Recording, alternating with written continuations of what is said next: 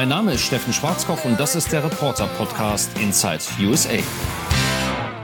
Wann immer sich das Ende eines Zwei-Wochen-Abschnitts hier in Washington nähert, fange ich an nachzudenken.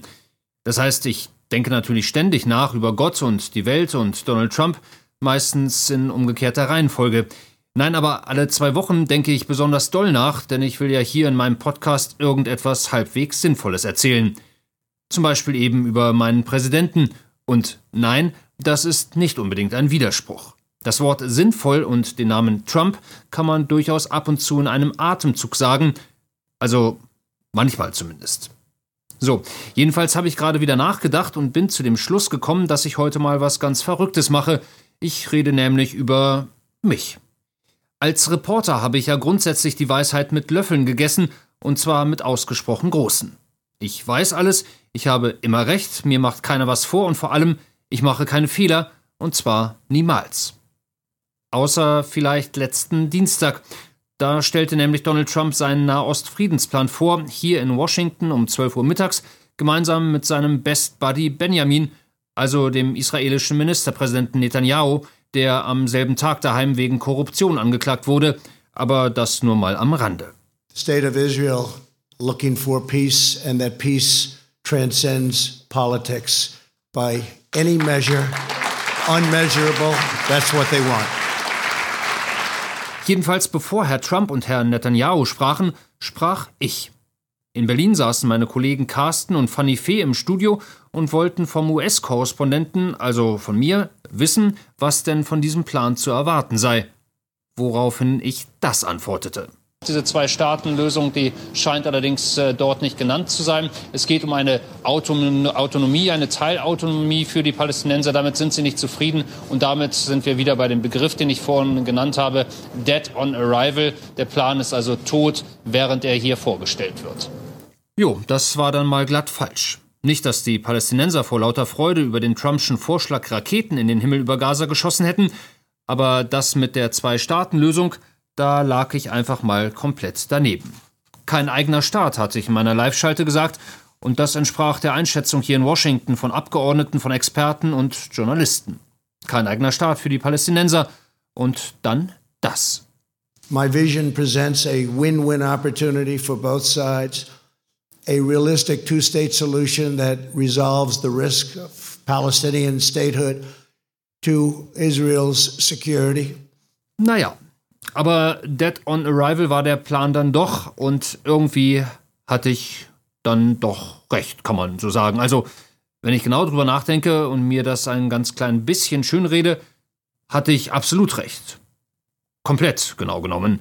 Wir Reporter machen nämlich keine Fehler, niemals. Punkt. Und Ende der Diskussion. Was mich an Sean Spicer erinnert, Sie wissen noch, der erste Sprecher von Donald Trump, der die Diskussion um die vergleichsweise geringe Anzahl von Besuchern bei der Amtseinweihung seines Chefs so beendete. This was the largest audience to ever witness an inauguration, period. Das war die größte Menge, die es jemals gegeben hat. Punkt. Das Schicksal von Sean Spicer ist ja bekannt. Er lieferte sich ebenso grimmige wie regelmäßige Wortgefechte mit Journalisten, wurde zur Lachnummer bei der Comedy-Show Saturday Night Live, verlor seinen Job und trat zuletzt bei der TV-Tanzshow Let's Dance an, wo er hüftsteif mit einem grellgrünen Kostüm über das Parkett stolperte. Was für eine Karriere. Während Spicy tanzte, hatte längst Sarah Sanders seinen Job übernommen, Inzwischen ist auch sie außer Dienst, aber tanzt Gott sei Dank nicht im Fernsehen. Mir wurde zuletzt aus Deutschland mehrmals die Frage gestellt, ob es denn nun eigentlich gar keinen Sprecher des Weißen Hauses mehr gebe. Die Frage ist durchaus berechtigt. Die Antwort lautet, doch gibt es aber, die Frau ist stumm. Mensch toll, denkt sich jetzt vielleicht der ein oder andere, der Trump ist eben doch nicht so schlecht, wie alle immer sagen, der stellt sogar Menschen mit einer Sprechbehinderung als Sprecher an.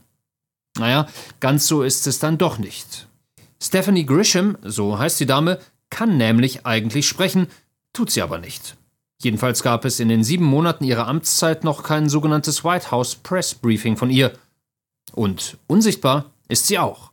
Was aber nicht so schlimm ist, weil ihr Boss ja omnipräsent ist und nicht gerade scheu ist, was Kameras und Mikrofone angeht. Als Lebenszeichen gibt es aber ab und zu einen Tweet von ihr. Ach ja, Sprecherin der First Lady ist sie übrigens auch, eine Rolle, die sie ebenfalls schweigend ausfüllt. Zum Thema Schweigen hätte ich noch was, fällt mir gerade ein, und zwar sogar dreierlei. Das eine ist beruflich, das andere auch und das dritte privat. Fangen wir mit dem beruflichen an, wo ich schon dabei bin. Welcome to CNN's special live coverage of the impeachment trial of President Donald J. Trump. Das berichtete CNN nämlich am vergangenen Dienstag um 12.15 Uhr. Und das MSNBC. Alan Dershowitz, who has admitted to getting a massage at Jeffrey Epstein's home. Um, the the optics of even who his But he left his underwear on. He did leave his underwear on. We hear. Ja, richtig gehört. Hier geht es gerade um Massagen und Unterwäsche von einem der Trump-Verteidiger. MSNBC ist ein Nachrichtensender, der eher liberal ist. Man könnte auch sagen, manchmal ziemlich parteiisch. Um 12.15 Uhr nämlich stellte der US-Präsident immer noch seinen, nach eigenen Worten, historischen Nahost-Friedensplan vor. Der aufmerksame Zuhörer erinnert sich an den Anfang meiner heutigen geistigen Ergüsse, die Sache mit der Zwei-Staaten-Lösung und so. Ob das tatsächlich ein großer Wurf war, daran kann man weiterhin arg zweifeln, berichtenswert war es aber allemal. Nicht aber für MSNBC, die werten Kollegen schwiegen das einfach tot. Kann man machen, muss man nicht. CNN war nicht viel besser, drei Minuten lang Trump dann schnell wieder zurück zum ach so aufregenden Impeachment. Auch hier wieder, kann man machen, muss man nicht. Fox News hingegen übertrug Trump komplett.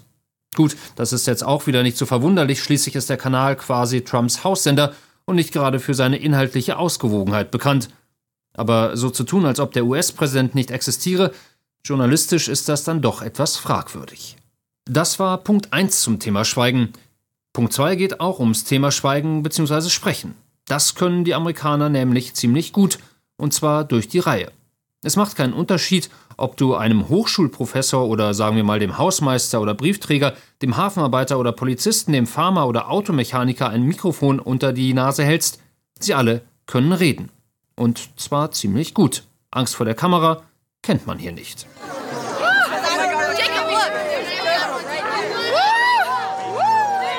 Letztens war ich mit meiner Kollegin Nancy bei einer Großdemo in Washington.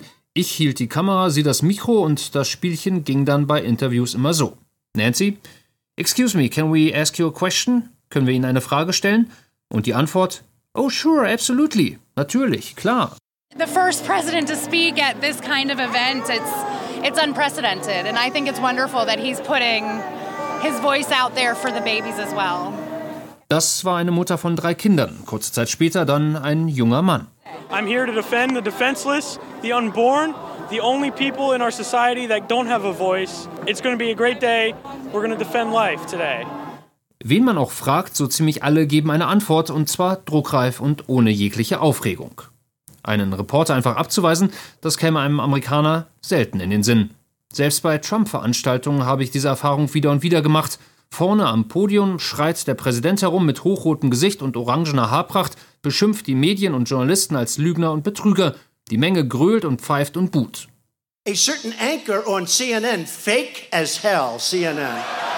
The worst.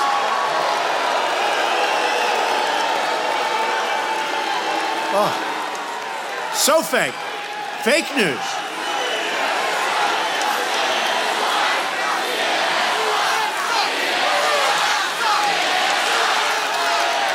Zwei Minuten später gehst du mit Kamera und Mikro in eben diese Menge hinein und bekommst auf die Frage, ob man wohl ein kurzes Interview führen könnte, ein fröhliches Oh sure, absolutely zu hören. Beeindruckend. Dass die Amis keine Angst davor haben, öffentlich zu reden, liegt auch und vor allem daran, dass sie das frühzeitig eingeimpft bekommen. Als unser kleiner Mann Till in der ersten Klasse war, hat er sein erstes kurzes Referat über den Schutzpatron der Reisenden, den heiligen Georg, gehalten – und Jette hatte schon in der Vorschule mit dem sogenannten Show and Tell begonnen. Show and Tell ist, ähm, da bringst du was an in die, zur Schule und du sagst so, wann du es gekriegt hast und was es ist. Wie gesagt, beeindruckend. Weniger beeindruckend, und damit bin ich bei meinem dritten und privaten Punkt zum Thema Schweigen angelangt, war das, was ich letztens in Fort Lauderdale erlebt habe. Da war ich nämlich, um zwei Fliegen mit einer Klappe zu schlagen, den Marathon und Ex-Verteidigungsminister zu Guttenberg. Hm, das Bild war jetzt, glaube ich, ein wenig schief. Um also Missverständnissen vorzubeugen, ich habe KTG keine Ohrfeige verpasst oder ähnliches und beim Marathon habe ich auch niemanden verkloppt, außer vielleicht meinen inneren Schweinehund. Eigentlich wollte ich ja im vergangenen Oktober in Washington den Marine Corps Marathon laufen, was aber nicht ging wegen Herrn Bagdadi, weil der sich ausgerechnet am Marathonwochenende in die Luft sprengen musste. Man erinnert sich die Sache mit dem Hund. Abu Bakr al-Baghdadi is dead. Und anstatt auf der Rennstrecke befand ich mich damals vor der Kamera. Doof gelaufen sozusagen. Also dachte ich, dann eben woanders und warum nicht Fort Lauderdale? Immer an der Küste entlang, einmal rauf, einmal runter und schwupps, nach 42 Kilometern bist du fertig und kannst dich anschließend mit Karl Theodor Guttenberg zum Interview treffen, der ganz in der Nähe wohnt. Ein ausgefeilter Plan, bei dem ich aber ein, zwei Sachen nicht bedacht hatte. Erstens den akuten Schlafmangel.